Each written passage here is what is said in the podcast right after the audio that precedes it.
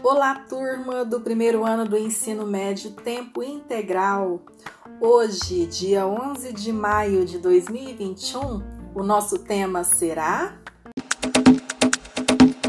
O fundamento das artes visuais ao longo da história.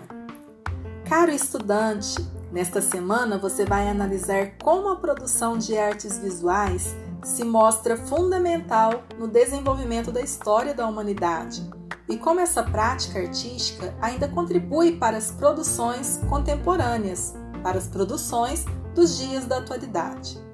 As artes visuais, elas são produções artísticas que possuem a apreciação ligada diretamente ao campo da visão, ao que a gente vê.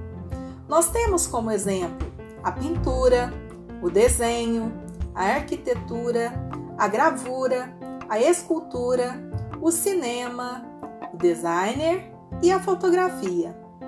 Aí no PET de vocês, volume 2, na página 214, teremos um breve texto sobre as produções de artes visuais na história.